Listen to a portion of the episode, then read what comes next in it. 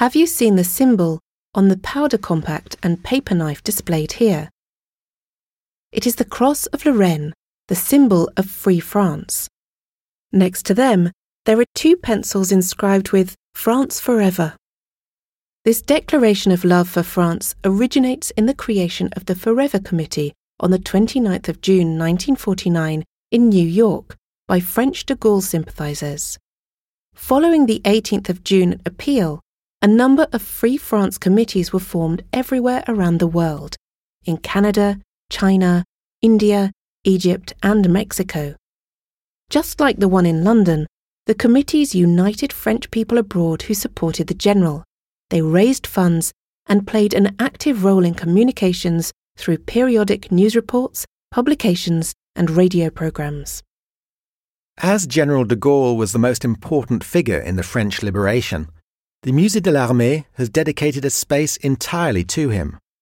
The Charles de Gaulle Historial is located on the lower ground floor. It is due to reopen in June 2020 after five months' work. The Historial principally contains audiovisual archives and a mobile by the artist Calder, recently acquired by the Musée de l'Armée.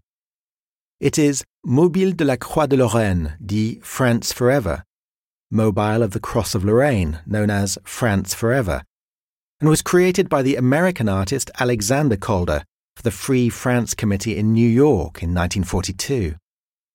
Jean Moulin tasked Daniel Cordier, an active member of Free France, with organizing the administration department. Cordier became an art dealer and historian after the war and he sponsored this major acquisition. You can access the Charles de Gaulle Historial using your current entrance ticket.